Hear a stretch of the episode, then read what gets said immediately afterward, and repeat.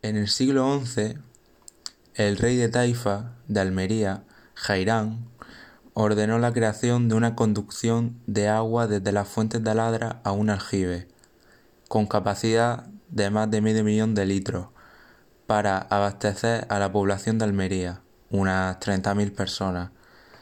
Tales fuentes de Aladra significa verde. Estaban fuera de la muralla de la ciudad musulmana, en las cercanías de la actual y en los molinos. Llevaban el agua mediante acequias hasta los aljibes y en la ciudad a 6,5 kilómetros. Hoy quedan restos visitables en la calle Tenor Iribarne, junto a la Puerta Puchena.